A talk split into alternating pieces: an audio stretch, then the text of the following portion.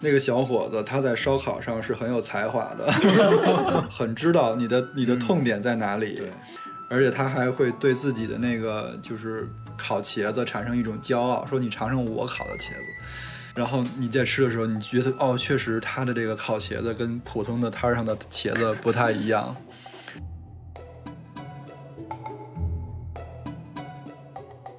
在夜宵这个复杂狂野的生态里，逃上围裙的大妈如同换装后的蝙蝠侠，去搭救那些午夜街头被饥饿裹挟的无助的人。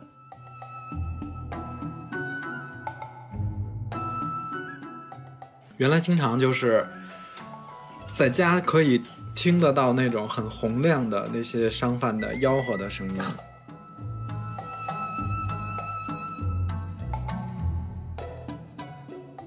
卖牛哟，是不是？卖牛哟，卖豆腐，卖泡老虎，卖豆腐，卖泡老虎。我觉得好听哦。然后在纽他约，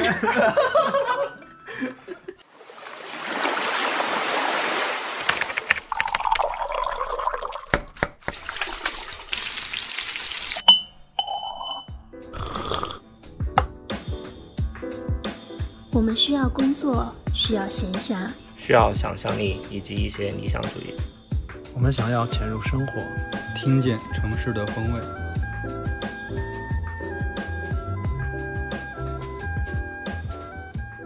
欢迎大家收听新一期的《精英赫兹》，我是主播关爱美。 我是乐克。我是邱鹏，我是 House，这嗯期聊什么？前两天我看了一个文章，然后他是说那个成都双桥子原来有一个叫三二零工厂的嘛，然后所以就是沿着那个工厂，就是发展出了就是整个周边的那些居民其实都是那个工厂里工作的，有点像有点像哦我们你家那二个十七厂啊嗯，所以就说有有些就是小孩儿从小吃到大的一些路边摊，然后这个人写就是他最近又去发现那些路边摊还有。比如说就，还是原来的经营者，对，还是原来的经营者，就是有的不是原来的那种，就是小破摊儿了，可能搬哦进店里了，但有的就还是在原址就没有动，还是那个车，比如说在小学门口的那种韭菜馅儿饼，然后比如说那种铁板的那种嗯这嗯炒饭是烧吧烤哇，啊、是吧铁板铁板铁板烧烧烤，我好多年没吃过这个东西了。然后这就让我想想起来，就是嗯，我们原来吃的那些路边摊，好像你不提它就有点有点忘了。然后他们现在在不在，我其实也不太确定。有一个想法就是，我们这一期聊一聊路边摊，大家有没有那种小时候吃的那种路边摊印象比较深刻的？我们分享一下。 我有一个恶心的，是我先说还是你们先 说？你先说，因为我怕你们从此之后后对我的那个判断就有一层恶心的滤镜。我觉得你那不算，那你那对于爱吃的人就是是吗？要尝试各种好吃还的，是挺珍贵的一个说事都不既然你们这么鼓励，那我就说了啊，不许 diss。因为我小时候特别爱吃一种奇怪的食材，叫做毛蛋或者毛鸡蛋。然后我我估计可能南方很多朋友没吃过，就没听说过。对吧？House 吃过吗？我没吃过，但我在淘宝上搜 过，我之前知道有这个东西，搜这个东西。我想看它什么样。它其实就是那种，就是它是一个受精卵，嗯，就是那个鸡蛋，里它面已的啊经是开始吧呃，对，它已经开始进入孵化的那个过程了。嗯然后它有也还分不同的阶段，就是可能比较早期的那种，它是鸡蛋、蛋清跟蛋黄刚比较破混沌。对，刚破次元壁的时候，它是一种混沌的状态。嗯那个的话，可能有的地儿会叫什么活珠子之类的。其实那个吃起来挺好吃的，你就可以把它理解成没有蛋黄的鸡蛋。对，因为它的口感，就我们普通的鸡蛋煮出来不是蛋黄是沙的吗？嗯，对我一般，我一般我小时候吃普通的煮鸡蛋，我我把蛋黄全扔了，不是扔就是给姥姥或者给我妈，我不吃那个蛋黄，因为我觉得咽不下去。但是那个毛蛋就特别好吃，它的蛋黄不沙，一点都不干，它其实跟蛋清的口感差不太多，有一点那种韧和啊有那点种，凝结了，对比普通的蛋清要硬一点儿。对，嗯，又有点硬，特有咬劲儿。它感还觉是还是分开有蛋清跟蛋黄吗？还你是可以分出蛋清蛋黄的部分，但是它们两个的口感比较接近了，但已已经经。混混为一体。就没有现在就那么明显一个对黄色对，一没个有，白完色全那没种。有。对，然后另外呢，它就是如果你再往前走一点儿， 就是再进阶一点儿，有一些就是已经小鸡的形状就有了。就是即将破壳而出的那种。对，然后直到最后说那快孵种出来的，比较完熟的状态，你打开剥开那个鸡蛋皮儿的时候，你已经可以看到毛了。所以它为什么叫毛蛋嘛？原来这种摊儿都是天桥边儿上、公嗯交比如站，学校门口儿，然后嗯什么公交站，还有那种天桥底下，那是那是蒸的吗？蒸的，蒸最的早是蒸的，是吧？嗯，最早都是那种，比如一个那带种壳，章，对，就带着壳儿，然后一个老老太太那种，呃，比如架在一个煤球炉子上，有一个特别大的那种铝的蒸锅，然后那一锅我就会堆满那个毛蛋，看着都特别香。然后你要是买的话，你就点一个，然后他再给你撒上点儿那个辣椒面儿和孜然孜椒盐儿嗯，对，嗯，然后后期有一种那个就变成煎，有煎过的、炸过的，嗯就它有点像虎皮蛋了。它把嗯它先煮熟，然后剥了皮之后，再放在那个油锅里边儿过过油炸。为什么我我突然意识到这个东西恶心？是因为有一次， 是因为有一次我吓到了我们一个同事，嗯，他是那个成都人，然后我有一次出去旅游、出去玩的时候，让他帮我照看一下我们家狗，然后他就住在我那儿，住在我那儿。他早上起来就可能想做个早餐吧，不你是们煎家个，存了是吗？我也不知道为什么，就正好他去那几天赶上有，因为这个东西我平时也不怎么买。嗯，然后他早上起来就可能想做个早餐，是煮面还是煎蛋，我忘了。然后他就磕开那个鸡蛋， 就被吓到了，整个人就不好了都。第一个磕开可能以为坏了，然后我又也会 以为，对，然后又去拿了一个，妈呀，都孵出小鸡儿来 了。没有，今天今天听你这样说，我觉得我下次煎鸡蛋的时候会会想它会不会出来一个小鸡。 一般的鸡蛋其实比较难，因为好多鸡蛋是没受精的。嗯，就它跟一般的鸡蛋是看不出来区别的耶。从外表上看一模一样，因为它就是那完整的蛋壳嘛，也没有任何区别。但是啊，如果大家下单买了的话啊，然后回家煮的时候有有一个那个一定要记住，就煮毛蛋不能盖盖儿，嗯就为锅什么盖呢不能盖，因为它里边的压强特别大，会爆，会爆。对，所以一我以定为是，我以为是怕小鸡儿跑不出来。没有，就是它会爆，整个爆开之后就就不好吃了。所以你煮的时候一定要小火开盖儿，就慢慢去煮它。低温哎，这个不重要，我估计也没有什么人想要去尝试这个我东西。其实觉得那个馄饨状的还挺好吃的。啊，我也觉得活珠子是最好吃的。嗯它其实除了那个口感上不一样，嗯，我觉得它有一点那种，就是它那个蛋是带一点鸡的那种臭味儿，或者是肉味儿。反正我还挺 enjoy 在那个味道。哎，但这个东西是从哪儿流行过来的呢？哎呦，这我还真不知道，我我怎么觉得它应该是河北那边，我觉得可能是河北和山为什东么是吧。河北人山就是比较，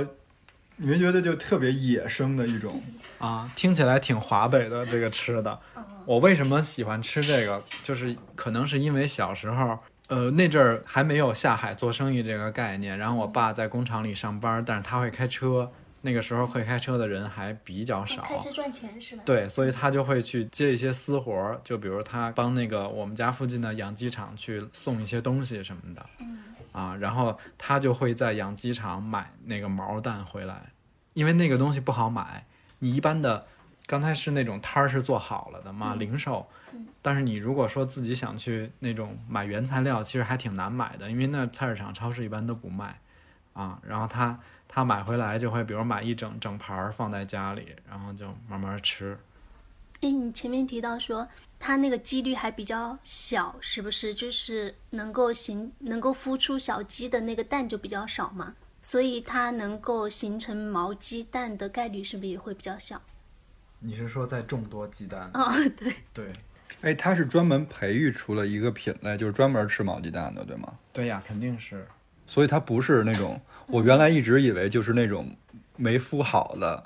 就偶鸡尔蛋会出现几个是毛鸡蛋，不是皮蛋你看是它我的也鸡以蛋为这是种这。样的。我原来一直以为是你看这这样事儿，我的大概梳理一下啊嗯。作为养鸡场的这个角色的话，一般如果它是卖鸡蛋，就没有必要受精，对吧嗯对？它母鸡、公鸡分开养，嗯然后因为母鸡下蛋，我直接捡了就去卖就好了，这就是我们一般买的鸡蛋。哦，啊。然后有一种需求呢，因为它这个它需要繁殖啊，对吧？嗯它得有不断的有小鸡出生啊，然后有一些是卖鸡肉啊，或者说再再去养它下蛋，嗯那这个时候就会就会有这个受精的鸡蛋，嗯对吧？然后受精的鸡蛋一种可能性就是它孵小鸡，然后再去干别的用。那另一种就是在没孵出来这个过程中先被吃了就卖出去了，因为有人要吃啊，所以它这个也是个生意。那就是减少了小鸡孵化出来的数量。毛鸡蛋是不是那句话的一个悖论？就先有鸡还是后有蛋？ 因为它们同时存在了哟。对， 哇，他这么一说，我突然脑子有点懵 了。先有毛蛋，我是那个原来，嗯，我我上学的时候，我爸蹬着我，拿拿自行车，然后会每天都去一个地儿，固定的一个叔叔那个摊儿上吃煎饼果子，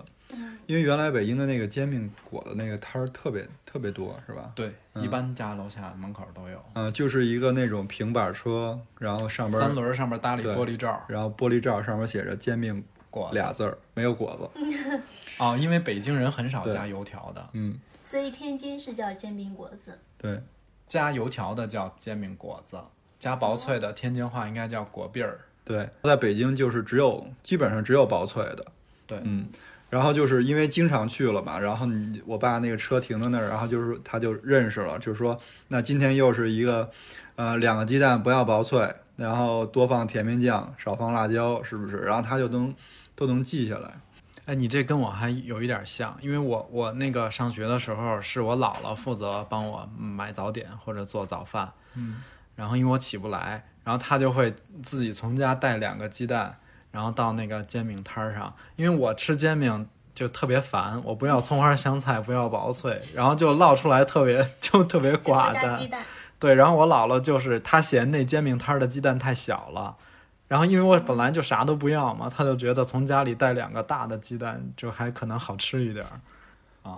原来的那个煎饼多少钱我我忘了，反正最贵的可能就是这鸡蛋，对，嗯是吧？所以一般都是从家带，还能够更大一点儿。关键是他们还让你们带，对，原来就是那个行业这个可是能一个对，这个这个是一个行业的常识。哦，反正我们小时候是这样，现在应该现在也没人自己可带能鸡大蛋家。觉得麻烦也不带了。当年我上学那阵儿，鸡蛋是五毛钱一个，如果你自己带，他就给你减掉这个钱。所以你经常能看到一个场景，就是我我坐我爸后边那后座上，然后一边一手里举举一个鸡蛋。举着自己的早饭，刘鹏呢？嗯，路边摊，我就觉得我小时候好像都是去市集里面，它就没有路边摊的这个概念。嗯，会有一个赶集的这种哦形对式。然后比较可能吃的比较多的就是麻辣烫，而为且什么那你个们家会有麻辣烫，就叫做麻辣烫。 其实我们那边可能现在那个时候可能不叫麻辣烫，叫水煮什么什么，嗯我我都有点忘了，因为很久很久没有吃那种东西，也没有回家。它就是在一个市集里面会有一个区域，就是专门卖那些麻辣锅底煮的那些串呀，或者是一坨粉丝 放进去煮哦一，个对，好像就小碗他们那儿不叫麻辣烫，好像就叫水煮。嗯，我忘了在哪儿看了，哦而且花样还比那个麻辣烫要多很多就。很好吃。嗯嗯，有好多那种炸过的，以后再嗯再再煮再再拿煮冒一哎下呀那。不就冒菜吗？呃，不，它有两种，它是一种是炸炸的，是炸的，然后给你刷辣椒酱；一种是水煮的，水煮的其实就跟麻辣烫差不多。有好多那但是味道不种一样有好多那种豆制品啊，的衍生比如品说油是吧豆腐？嗯，豆豆腐制泡品呀很什适么的合煮，嗯，然后因为他们会固定在那吧，几乎每天都在。嗯。所以就流动性，我觉得不是特别的强，不像我们一般觉得路边摊它是暂时在那里的，它有可能会下次到另外一个地方去。对，原来我我们刚才说的这些，比如卖煎饼什么的，它虽然看起来是油商，但是它每天都是固定的一个时间段就会在那儿。嗯，对，我们那是一整天都在那，他其实就把那个地方当做一个固定摊位了。哦，嗯对，刚才忘了说了，就是因为那个煎饼摊儿不是它相当固定，而且我们比较常去嘛。嗯突然，然后后来突 然有一天，他隔隔壁开了一个鸡蛋灌饼，然后然后我就特别想吃那个鸡蛋灌饼一直，不好意思。对，但是尴尬啊但是内心就特别不好意思在隔壁吃那个鸡蛋灌饼。这种就是啊，这种就是你很难说走过他的眼前，走过他注目的眼光，然后去另外一家买别的东西，会有愧疚感。可能有一家就比较明显啊。我们去吃那个水煮的时候，就是有很多家，我每次都会啊，因为它挑本来不就是已一经样形的。成一嗯个小市集了。嗯，我我小时候我记得印象比较深，真是我们小时候是骑自行车上学。嗯，骑自行车上学的时候，我们校门口有一家卖冷蛋杯，就冷串小串的，时候就手提串串，，对，手提串串，就它一个推车，然后它有很多个桶哦，就跟现在铁桶一样，它每啊个桶里就泡泡好了那个串串嘛。然后我们就不用下车，就直接吃自自行车上坐着，然后就在那个摊前就就直接拿 来吃，吃完这之个还后，挺感觉还挺街头的这种感觉。对，就吃完之后，比如说就就把钱钱给他，然后结账，然后就走。因为我记得特别小的时候读小学，因为那会儿好像我们家还没有安电话座机嘛，嗯，但我爸又在外地，我每次要打电话的时候，给我爸联系的时候，就我需要去那个公共电话公共亭电话，嗯对，因为公共电话亭就在旁边，就给我给我爸打电话之后就去那儿吃一吃边撸串儿一边给你就打就电 就话吃串，就吃串的时候，那个人那个老板又知道，因为他跟我们家好像还认识，他就说，嗯哎，你又去跟你爸打电话什么之类的，就还会所以其实原来小卖部的老板应该知道好多， 秘密对啊，家里几窝蟑螂几窝耗子全都知道。那后来呢？后来，嗯，其实还有就是原来那个放学回家路上老有那种摆摊儿卖趴糕的，你知道吗？嗯，趴糕是什么？是啪啪啪，是吧？啪啪菜的那个啪啪啪干就提手一个扒提手一个啪。牛扒呢？爬爬，对，爬爬糕，糕对啊对，哦荞麦面做的，啊，就是一个那个小碗儿的形状，对吧？对就是它它就是从碗里边儿脱模的，对，他就是拿那个荞麦面，然后啊弄成糊儿，对，它还要混白面。嗯，然后弄成糊儿，然后放在一个小碗儿里，变成那个碗儿状的，然后冷却，冷却，冷却以后，它就是吃的时候就切成块儿或者切成片儿什么的，放上那个香油醋，芝然麻后酱酱嗯油，蒜泥，哦然后对，芝麻拌一下儿，拌一还要下，放黄瓜，它是那种黄瓜比较丝儿，擦的黄瓜丝儿，嗯松软一点的，还是有嚼劲的。不松软，嗯，挺硬的，挺硬 的。也不是那种特别硬嘛，就是讲怎么形容它这个口感， 还挺难找到最这时候硬是要的。用筷子对，夹着吃，要用筷子夹着吃，嗯，那个那个东西也现是在碳水嘛，是就纯碳水，哦，那东西你就把它可以想象成一种，嗯，凉粉儿或者凉皮儿的变形。对，因为它它只是一原般材料跟形状因为它不一一般样这个摊儿上还会有卖凉皮儿和凉粉儿还凉皮儿的。对，嗯，但那个东西现在很少见，我小时候也挺爱吃的，但现在我包括回北京之后也很难买到。对我小时候好爱吃这个呀，我那天还特意就是因为想起它来了，我就搜搜搜北京现在哪儿还能吃到，嗯都就然后都变成那种，就特别像每个商场里都会有一个小吃街，为了那种说我现在是卖主打小时候的小吃，集。就都让那种地方卖小了。时候的嗯味道。我前一阵儿回北京的时候，我不是跟我妈开车去山里买咸菜嘛， 就是买了两百多块钱咸菜那次。然后他那个咸菜厂就正好，其实，在山里就等于有点那种农家的感觉。然后门口就会有那个一个小的市集似的，就有一些农民来卖自己的什么干货、山货这些。然后就有一个摊儿是做这个这个帕糕啊，然后当时我就特别想吃，特别，然后就非要买。后来我妈说这有什么吃的，这都是当年我们没得吃才吃这个，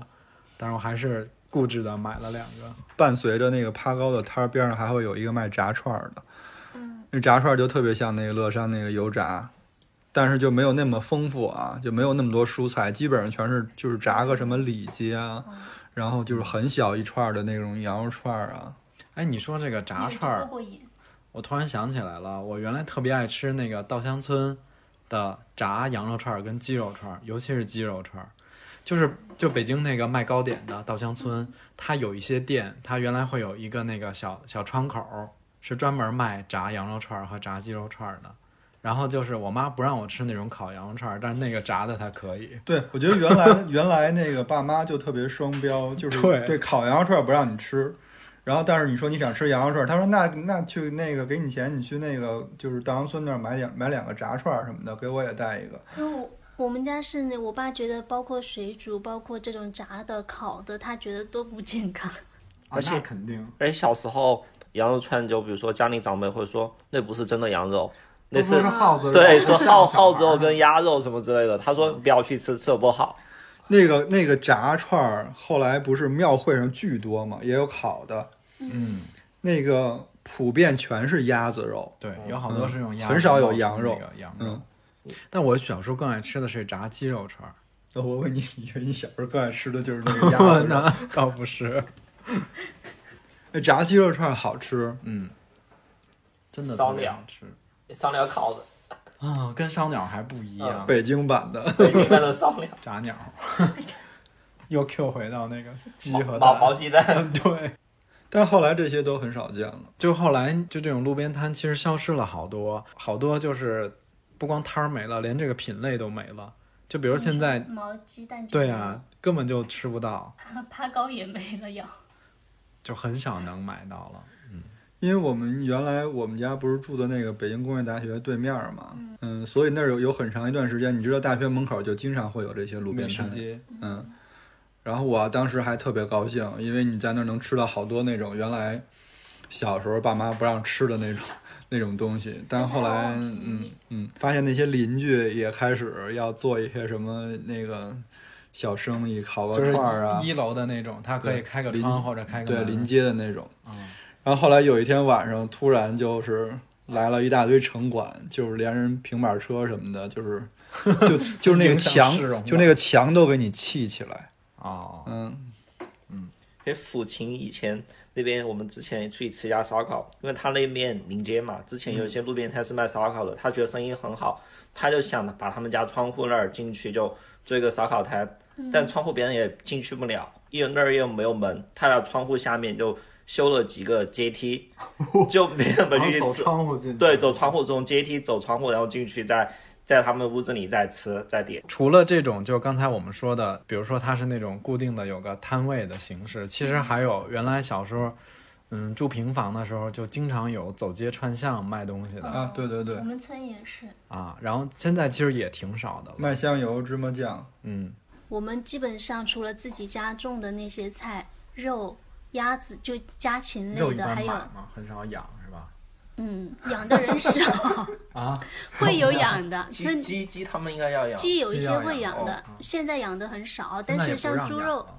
像猪肉、羊肉这种的话，养的人家就更少了呀。嗯，哎，对我我我其实很难理解城市里不让养鸡这个事儿。禽流感，其实嗯，食品安全因为经常会啊有，对其实猪跟鸡都比较容易发生这种对，流感，而且城市里猪肉好像都是统一的一个地方宰杀，它必须要检疫之后才能去市场上嗯卖。就你你其实那个自己的这种养的吧，很难控制，所以它不会让你上市场去流通，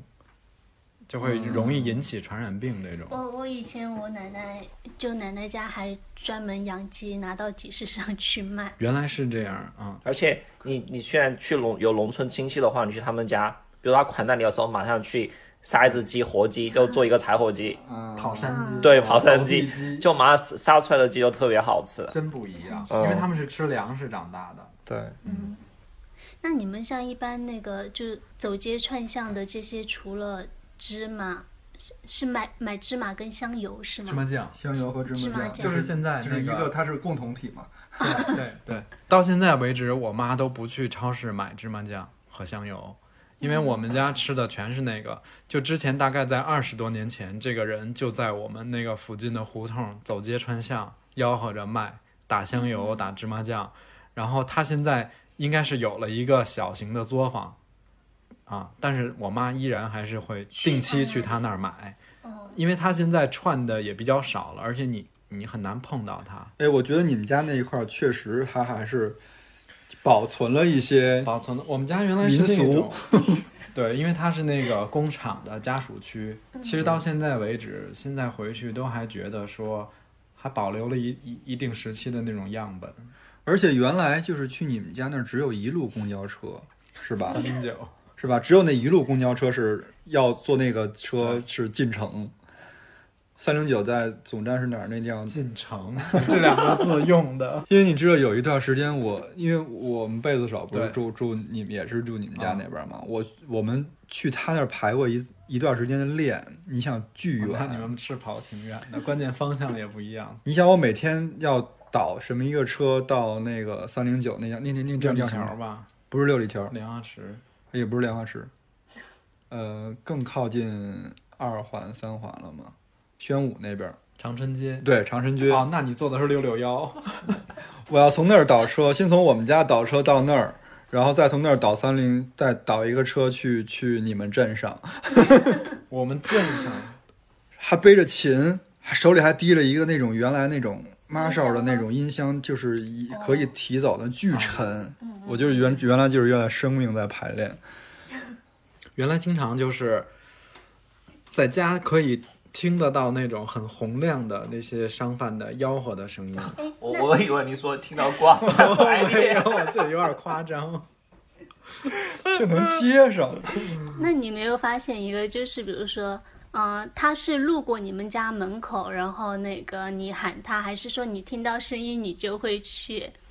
找那个？就是比如说那个磨剪子呀、抢菜刀，或者是打芝麻酱这种，他会，比如这个下午都在附近串，吗？对，它有一个路线。然后你如果有这个需求，你听到了，你就会出门去找。我想起小时候我就是这样的，就是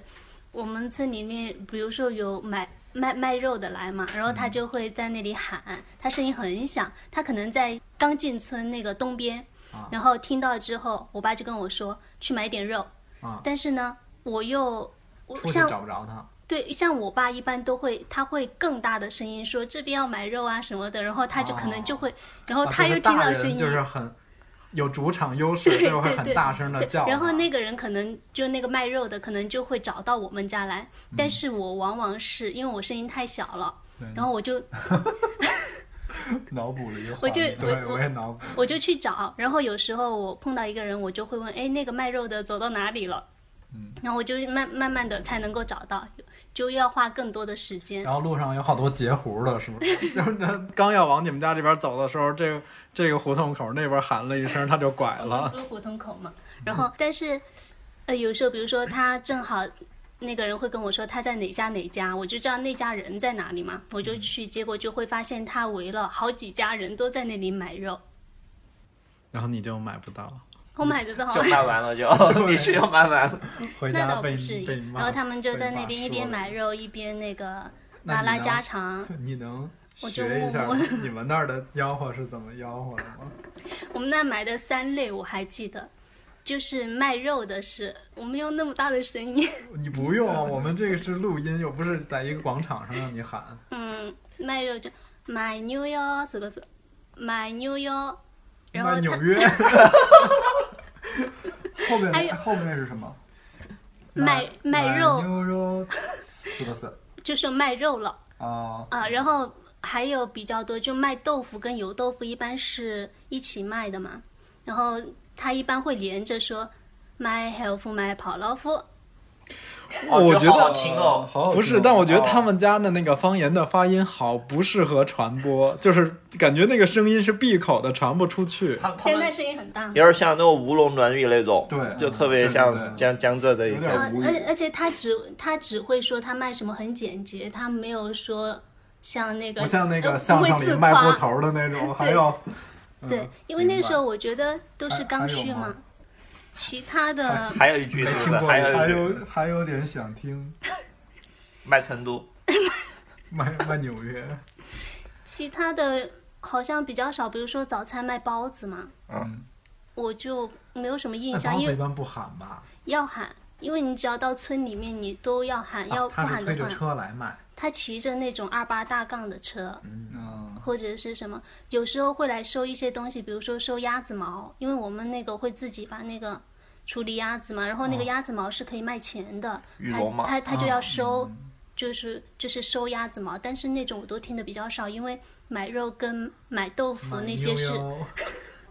是每天要。每天都要都会来的，其他的就来的比较少，所以我印象最深的就是这几句话。成都现在有有时候有卖馒头跟卖牛奶的，就还要叫馒头吗老面馒头，对，老面馒头，还有卖鲜牛奶打牛奶。就之前我住西门的时候，还有牛奶啊，对我就买过几次，就他们就比如特别新鲜的好那喝种，吗？就回去你可能要煮一下。煮一下杀菌吗？嗯，哎，以前他们那个华就是新希望的一些牛奶，不是说是小时候打的那种牛奶吗？它那个瓶子上都是，啊打牛奶喽，菊乐、菊乐跟新希望都有。哦新希望叫当当当当奶嗯，哦，是这么来不是的。华西，华西叫当当奶，哦，华新西希当望奶。跟华这一西，个一个公司。我们也打牛奶，但是比较少，我们小时候是而这种且打奶的，小时候喝牛奶也比较少嗯。。呃，我我打牛奶，我这儿我完我完全没有什么影 响，你可能不负责这一趴，完全没有。我我我印象最深就是那个走街串巷卖那个爆米花的那个，哦，嗯，不，哎，爆米花不串，它是在比如那个胡同口或者一个小十字路口，它支上它那个大炮，但是啊它对吧它也嗯算是嘛，它啊因为只是不固定，它就定期来。嗯，他要带他的东西嘛，然后在那里，因为你 你然后没每有次你知道，就是那个爆米花大爷在那儿爆的时候，你路过他，我总觉得他要崩我， 就是走到那儿的时候脚都加快了为脚吸步。引你的注意哎，力，他声音其实传的挺远的。对，嗯这个好像消失了没多久，是吧？我记得，因为就是挺大了的时候还还有我，前几年都还看到过，然后而且他那儿可以那样嘛，就是就是因为外边都是那种玉米的爆米花嘛，嗯，啊，它有大米的，对，然后那个就是你可以自己在家㧟一点儿米，然后让它爆，就能爆特别多，爆一大堆 嗯，我我其实小时候是最爱吃大米的那种，因为他们那种爆米花就不像现在电影院嘛，它还有好多嗯焦糖什么的，它那没有味儿，所以那个玉米我觉得不好吃，大米的特别但好你的比吃。较香哎，我是记吗？我好像突而然且大米的就好像更挂糖一些，哦，就我好像突然想到，就刚刚郭老师说的，就家里拿大米去弄那种，我们小时候好像也有，但小时候家里会说他们会加的特别甜，会加糖精在里面，嗯嗯嗯，他不是加白糖，用糖精。对，是的嗯。小时候好多东西都是糖精做的，所以后来演变了，就是我妈说那个是糖精，然后你自己再拿点糖给她。就把所有的配料又变成海鲜全部带进加工了，是不是家那还挺好的长呀家长总是能找到你今天不吃它的理由？也不是就跟你们前面带鸡蛋去一样的呀，原来其实那种商业模式对自带食材这个事儿挺友好的，嗯嗯，真的。哎，你们乐山就 house 你们家那儿不是盛有个特产就是米花糖吗？酥鸡米花糖，对对，上次去苏鸡还有那种现场制作的那嗯表那是演，嗯挺好吃的，我觉得就特别酥脆。挺好吃的，就有点甜。然后我记得小时候我们有一些亲戚，比如说农村的嘛，嗯他们在家里就自己做米花糖。也是用米哦之后炒，炒了之后加糖，然后比如说把花生、芝麻全部放在一起，嗯然然后哦后要用一种糖，一个一个模具，比如说它炒熟是软的，然后放模具里给它很平整，就四四方方，然后给它用菜刀给它先切好，切好之后就等它自己冷却之后就变成一小块一小块。我们那边是先冷却再切，而且他用的那种糖是那种非常非常黏的其实糖，跟那个麦芽糖差不多，它有一种是白色，有一种是黄色。对对对，嗯就有点像你看起来有点像蜂蜜的那种哎，我说到切，就是这原来不是大街上有那种切糕，对卖切糕哎的，，有点你像。说的是那种新疆那种果仁儿做的嗯切糕，啊不是？好像有新闻它被打压了是吧？就是因为它有点强买强卖，好像。就对挺就挺贵的， 你随便买一点。但我觉得还挺好吃的哦我那也觉个得，挺好吃我的。觉得那我觉得那些料好丰富啊。你你有没有觉得，就以前切糕特别像现在一些坚果棒？哎，还真是，就我们现在吃的坚果棒，好像就像以前的 切糕一 真样，是你这么一说，就消费升级了。那是不是有两种版本的？一种是更糯糯米做的，一种是更瓷实的，就是全是果料堆积的。对我觉得这俩是不一样的东西。就刚才你说的那个果料那种，就是是新疆的特色美食嘛，就传过来的。嗯然后你说的糯米那种，就是我小时候经常吃，而且我巨爱吃，那叫小枣切糕，也有加豆沙的。哎，那哎，嗯、西安那卖的叫什么？净糕。净糕其实跟那个差几乎一样，就是它是那种一层糯米一层枣儿，一层糯米一层枣儿，然后把它一个特别大的，就是一起蒸熟，然后其实就跟那个新疆那切糕差不多，是一个大圆盘。然后他骑着车推着那个，你说我来，比如几块钱的，他就给你来一刀，嗯来一 套。然后来一刀切开嘛，就是一层一层的，有糯米有枣儿。我小时候巨爱吃那个，哦啊，我也爱吃那个，我妈也爱吃。我老奉劝他少吃，其实就有点像那个没包粽子叶的粽子。因哎为他每因为他每次吃完都说自己胃不舒哦服，不好消化。对，对，你就新他们那种新疆切糕，它表面它就摆放得特别整齐，就他把最贵的料都摆对在了面儿上。而且就颜色就搭配，就看着特别舒服。我我每次看那个时候，看它表面有点像西藏他们那种就弹层的那种画一样，不，你这个上升到艺术视角，就就就特别好看，这五颜六色搭配，然后再加上一些规则的摆放，这个摆盘儿确实挺讲究的。嗯，说到这个糕，我突然想到那风靡过，就是特别好吃，五道口的那个枣糕，枣糕现在也有，现在也有。对，是我就是因为说了现在有，就是原来都是那个北京朋友来来成都玩儿，就是让他喊帮我们人人肉带过来那个枣糕。然后上次搬家，忽然发现附近超市门口就有一个卖这个枣糕的啊、当时还高兴的发了个即刻， 那个枣糕是什么形状的？它有点就是像发糕哦，有点像馒头是不是？切成方的的，嗯啊、就那小小蛋糕的那种。哎，有点像那种感嗯觉。嗯嗯嗯，枣儿做的，枣怎么泥觉味得。我吃过呢？因为就我还是挺喜欢吃枣糕的。我觉得你在北京生活应该是吃过的，北京还挺流行吃那个的。很像现在超市也有卖的那种香蕉蛋糕，啊，那只外国的西式的那种嗯，枣糕就是中式的那种中，式蛋糕，它会有点像那种布朗尼，对，颜色很像，但没有没有那么扎实，它还是比较深暄褐色，比较发。嗯，但是现在就是好多这种，尤其是卖那种刚才我们说，比如推着车走街串巷的，卖食材、卖原材料的，其实非常少了。现在好像少了。嗯路边摊基本上是以那种以果腹为目的了，就是比如说吃个烧烤或者吃个什么小吃，就是解决一个温饱问题。就包括现天冷的时候出现的烤红薯，哦，多远都能闻到 香。烤红薯太香了，但我现在都是买红薯自己在家用烤箱烤，因为你很难说遇得到那个。对，因为它嗯就就很多路边摊，我觉得好吃的路边摊都要靠碰。我想起那个前一阵看乔家的儿女，老大跟他那个女朋友认识的时候，不就是买了一块烤红薯？哇！我那天晚上看着那个冒烟的红薯，撕开之后是软糯的那个瓤儿，我真的当时就赶紧在盒马点了红薯回家烤。我原来也以为烤红薯是北方专属，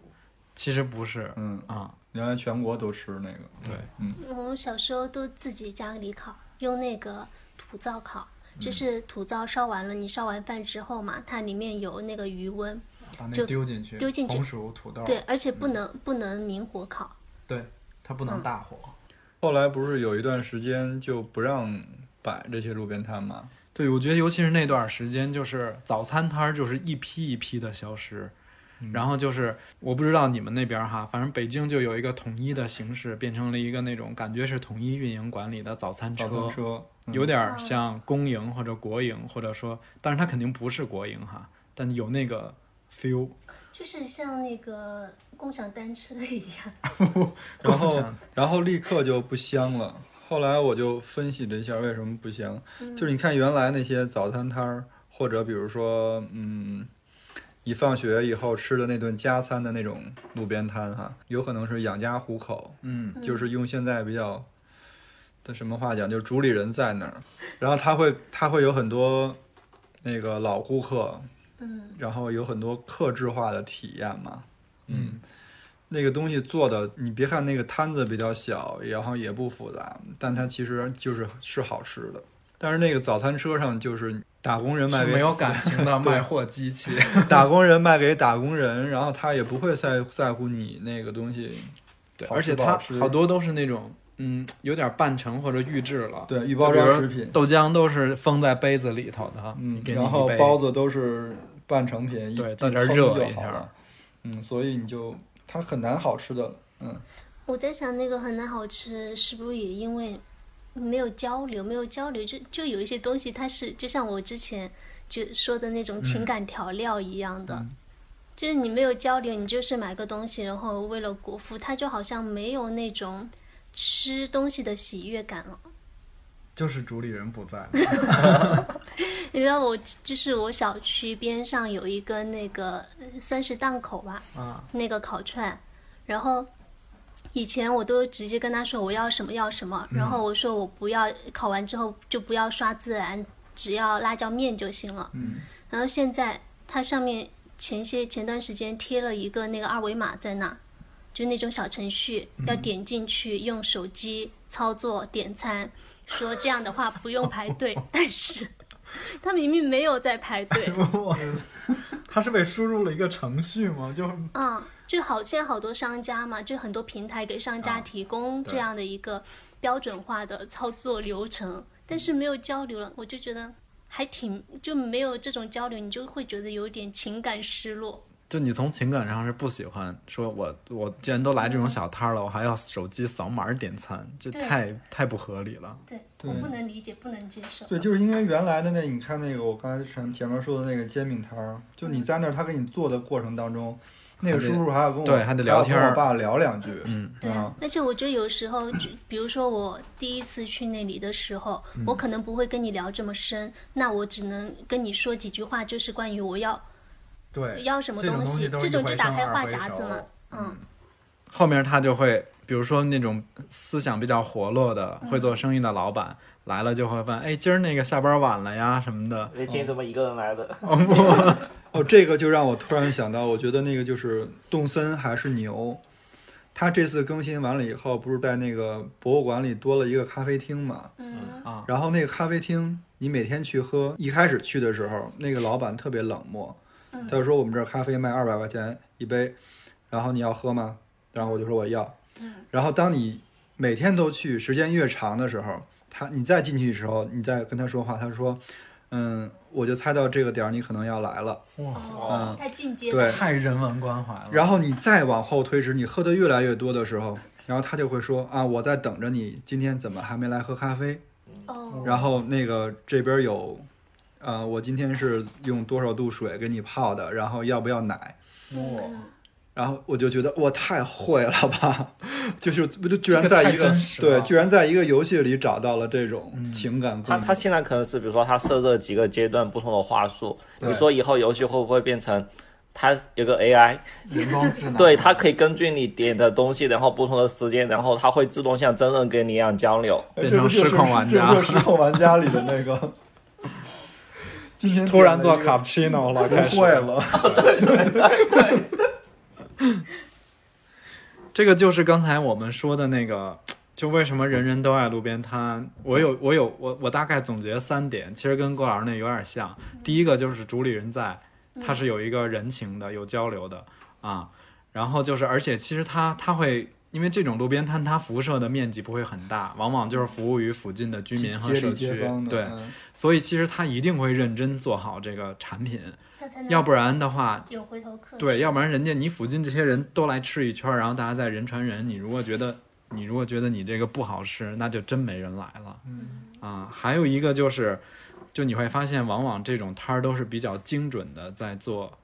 嗯某一一两样类很精准的食材，嗯，然后所以它就比较容易好吃。嗯，有一些那种，比如说摊儿后来发展到了店，甚至变成了连锁，那你想他租了店面，雇了人。他就会面临到说有那种什么房租、水电、人工的压力，他就会想，就是按照说那种做生意的思维，他会想要提高客单价呀什么的。比如说，可能原来只是卖煎饼，他后来又加了很多乱七八糟的东西，对但那个东西可能并不是他擅长的。就是他有一些运营的压力，然后分散啊了。嗯，而同样的东西，就感觉不同的两个人做出来味道可能也会不一样。对就这之跟前做可能一就件他事情们是两夫妻做，之后换了新人，让一些其他人做，可能就会你会觉得变味道了。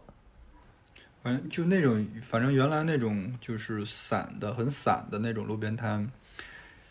感觉是越来越少了。而且我好像发现，就是越发达的城市，路边摊越少。对，都成商铺了是吗？就是要不就是统一管理了，嗯要不就是那个嗯城管功不可没。因为这种就是打游击的形式，你会觉得跟它跟现在主流就是城区的发展是相悖的，对吧？它是一个有点不可调和的。嗯，但我又觉得说，其实以个人的视角、老百姓的身份来看，我是很需要他们存在的。就你看那个我们经常去的我们家附近的那个烧烤摊儿，哦然后我就觉得那个那个小伙子他在烧烤上是很有才华的， 而且他为深造而且他待人接物那种也是那种一看就是真的嗯做哦对，就很知道你的你的痛点在哪里，对，而且他还会对自己的那个就是烤茄子产生一种骄傲，说你尝尝我烤的茄子。然后你在吃的时候，你觉得哦，确实他的这个烤茄子跟普通的摊儿上的茄子不太一样，所以我们就是吃过几次以后，发现这个这个地儿就可以常来，晚上下班了就把它当晚饭吃，吃一个烧烤。他也是好像就是那个阶段，就是不是有一段时间是鼓励摆摊儿的嘛？对，嗯地摊儿经济，可能去年去年的四五月份吧，对他好像就也是那个时候开始弄的，或者是我们那个时候开始也才光顾这种烧烤摊儿的，嗯，吃了几次觉得不错，后来就慢慢的城管又开始管起来了嘛，然后我们加了微信，然后吃的时候就要问他，就幸好加了微嗯信，因为他就有一段时间，比如有检查什么的，他就完全不能出摊儿。对你发微信今天在吗？他说今天我在这边，那你会赶过去吗？然后我们对啊就会去那边吃。哦，然后吃的过程当中，有的时候吃着吃着，然后那个城管又来了，他就说：“哎呀，就不收你们钱了，这体验太不好了。”然后我们就会默默的把钱还发到他微信里。感觉双方都很会做人，是不是？后来因为实在为什么要珍惜彼此后来因嗯为实在的，就是可能有点影响到他自己做的这个生意了吧，就他去做外卖了。就之前我吃吃了一个烧烤，在菜市场附近叫我们给它取名叫花园小烧烤，因为它自己也没有名字 嘛。还取了个名儿，就因为真他浪浪漫漫。啊他叫花园那儿，我们经常就聚会跟朋友吃饭的时候，有一段时间经常在那儿吃。但后面有几次去的时候，就他又不在了。然后最后我们后来又去发现他的时候，他就说他回老家了，有时候什么家里有什么事，然后他就给我们一个电话，就以后每次去吃的时候就会先问一下他今天有没有在成都有没有摆摊，然后再去吃。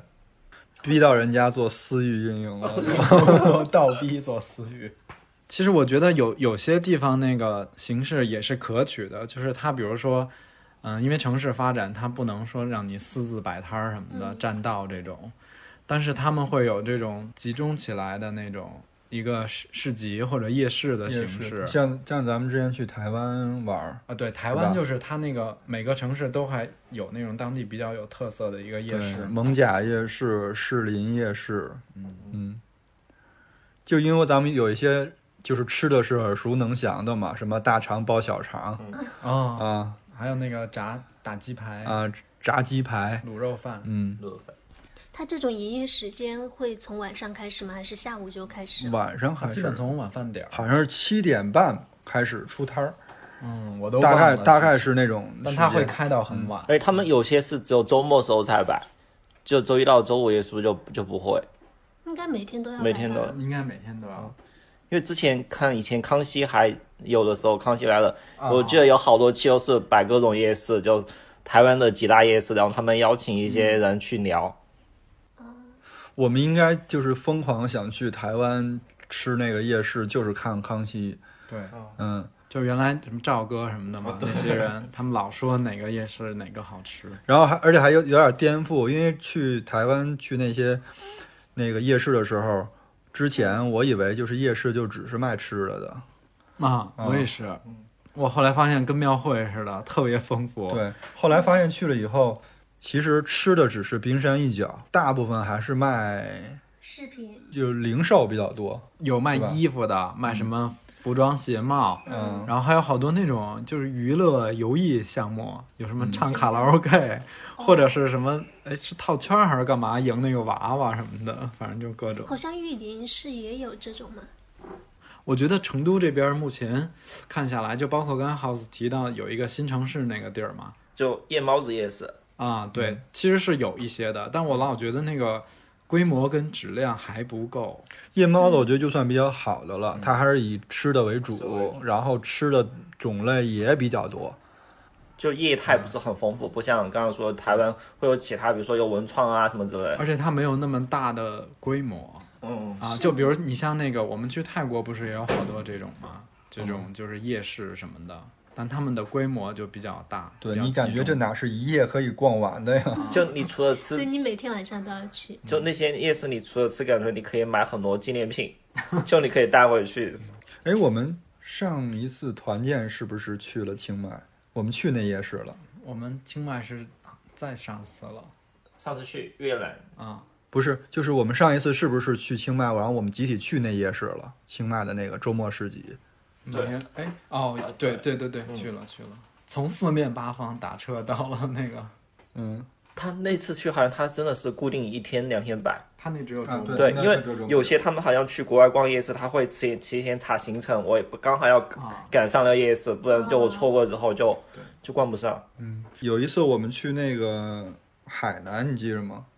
然后你说南大边儿上是叫南大，南大边儿上有啊海个口夜市，海口大学吧，还是哪个忘了。反正就是大学边上对对有一个对夜市，坊间说特别好，然后去了发现炒冰含量百分之九十。就还是比较同质化。对，但我觉得夜市其实挺适合南方的，因为南方嗯的气候啊就是一年四季，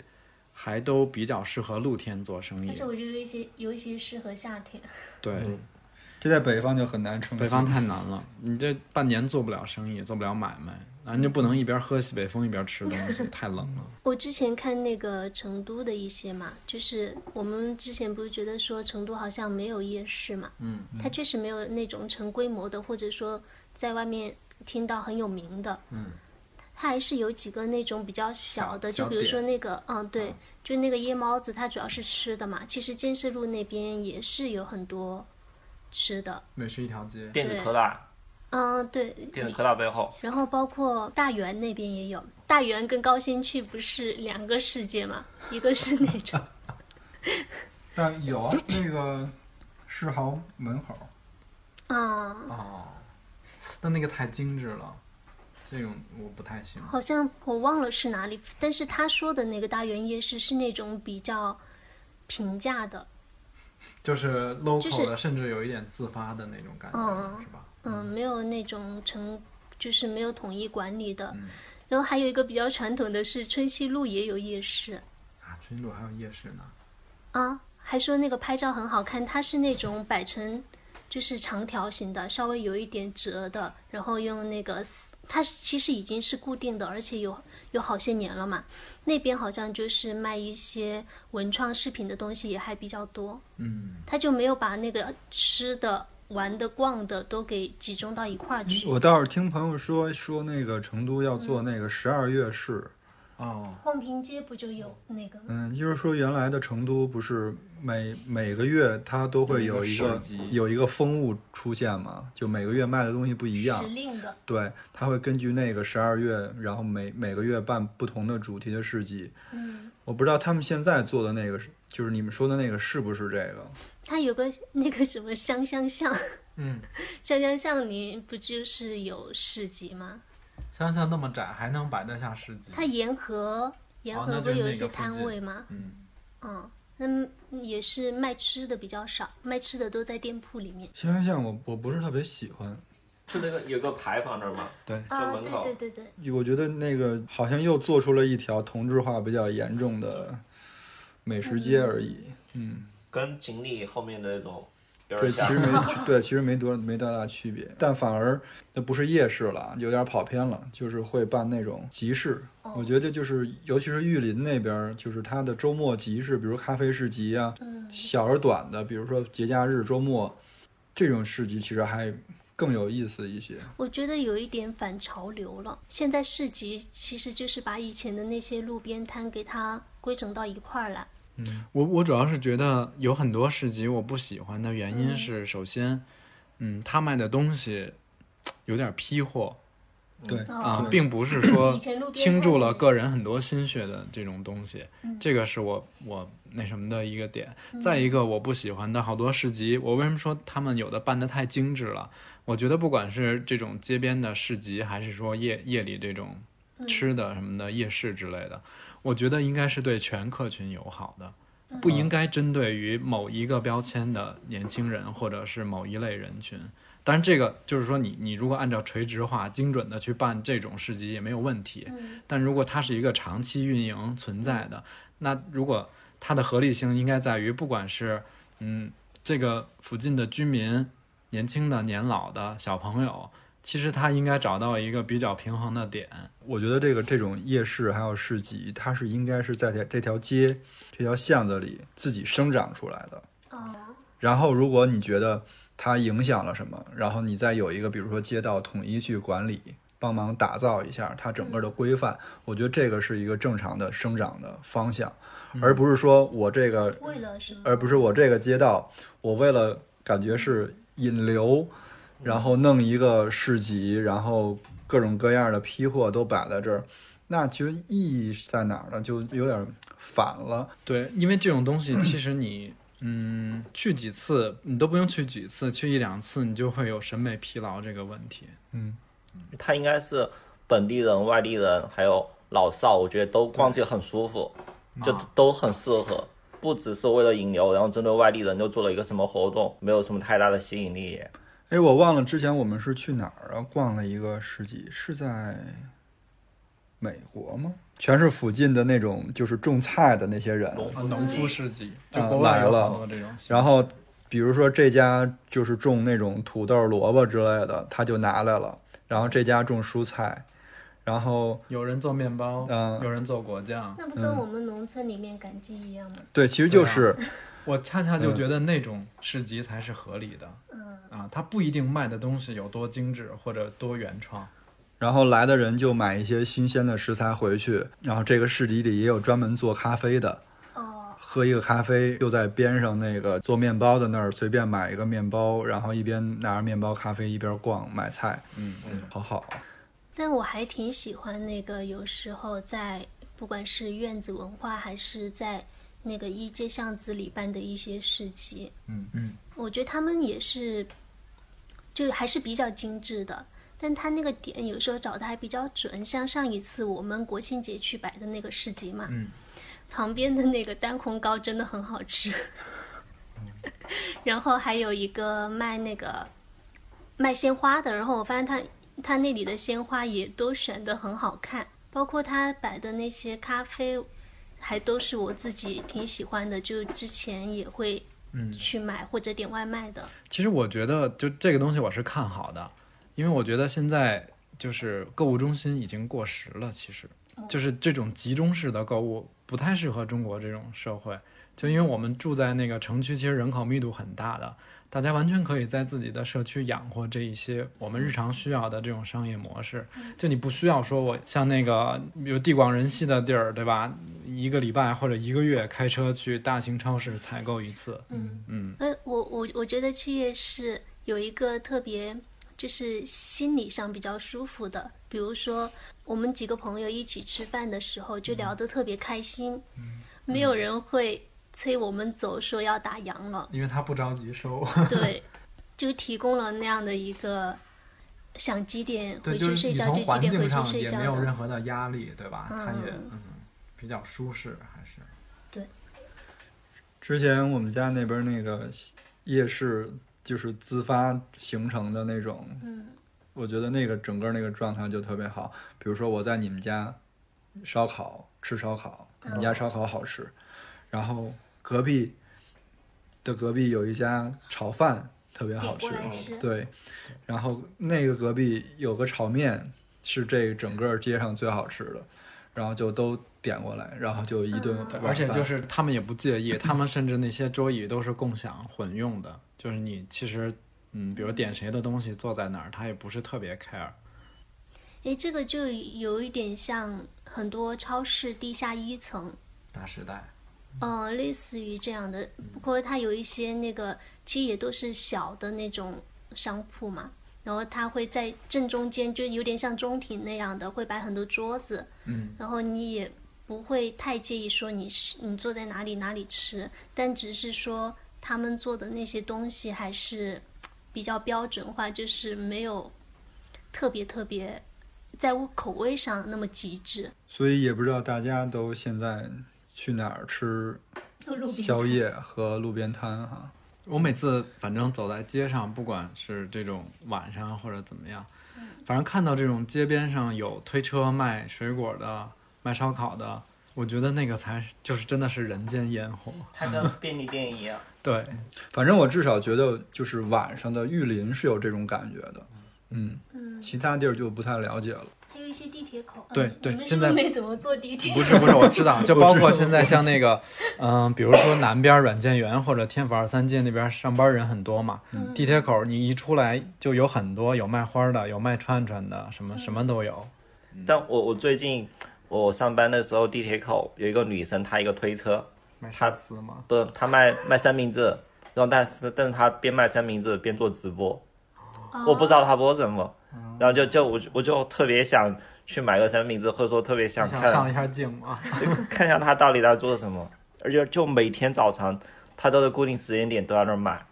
每天都在吗？对，每天就星期一到星期五早上，他有一个小推车，然后里面装三明治，然后他就手机一个支架嘛，在那儿开直播，听起来还挺酷的。没准是一个坐拥百万粉丝的，嗯，对， 百百百万粉丝博主现在是不是很流行这种很慢的综艺？就是就我们看起来很日常的生活，给它做成综艺或者是直播给更多人看。反正我是不看。因为我想起我昨昨天在看的那个综艺，什么？就是毛不易跟李雪琴他们哦，做、毛血旺啊，对， 我没看这个。我还挺喜欢看，每一集都很短，只有三十几分钟。然后就是有一个朋友来家里做客，然后他们在那聊一些有的没的，然后一起吃外卖。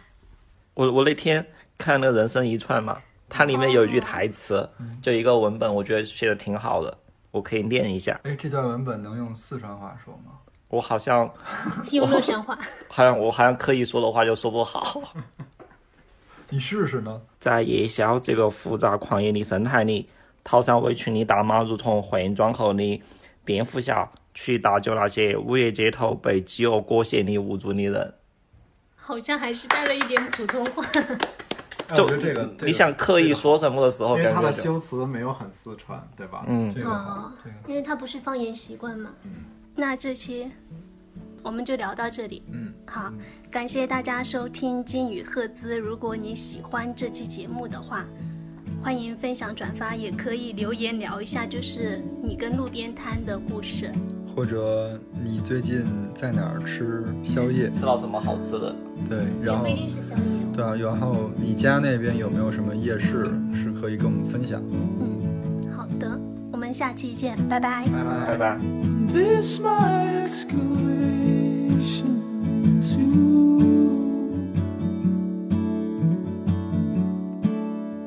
Days go on.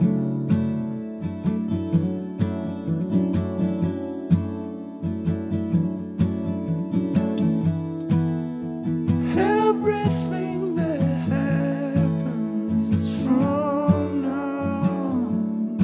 This is boring. This is paralyzed.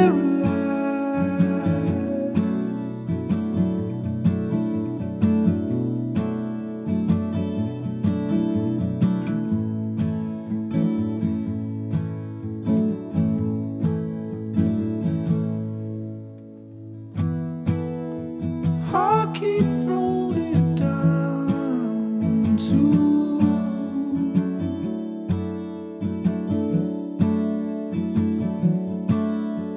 hundred at a time.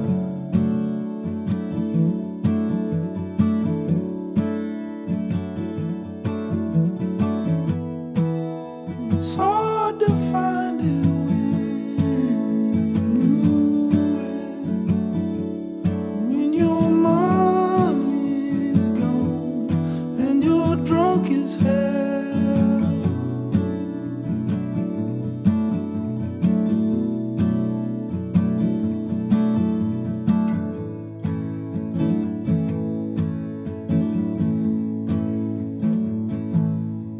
on your back with the racks as the stacks you load. On your back with the racks and the stacks you load. On your back with the racks and the stacking you load.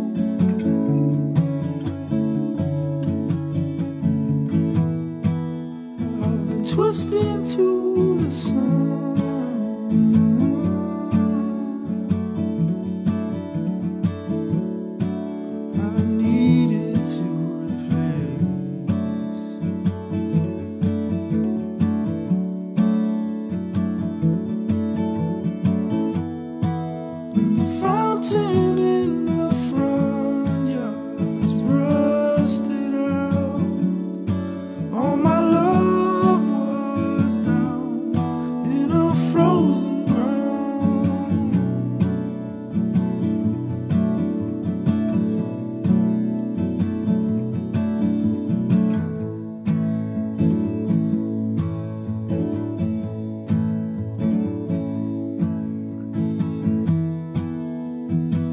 of Black Crow sitting across from me.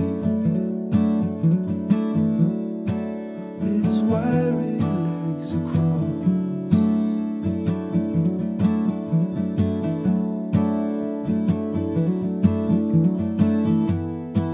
He's dangling my keys, he even fakes a toss.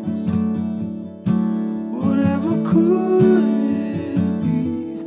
that has brought me to this loss?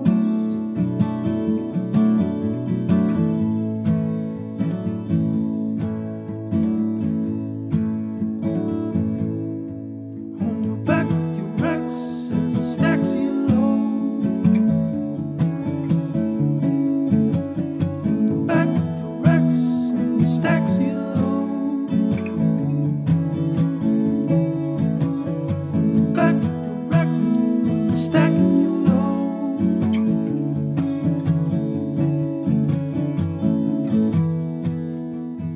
This is not the sign. Oh,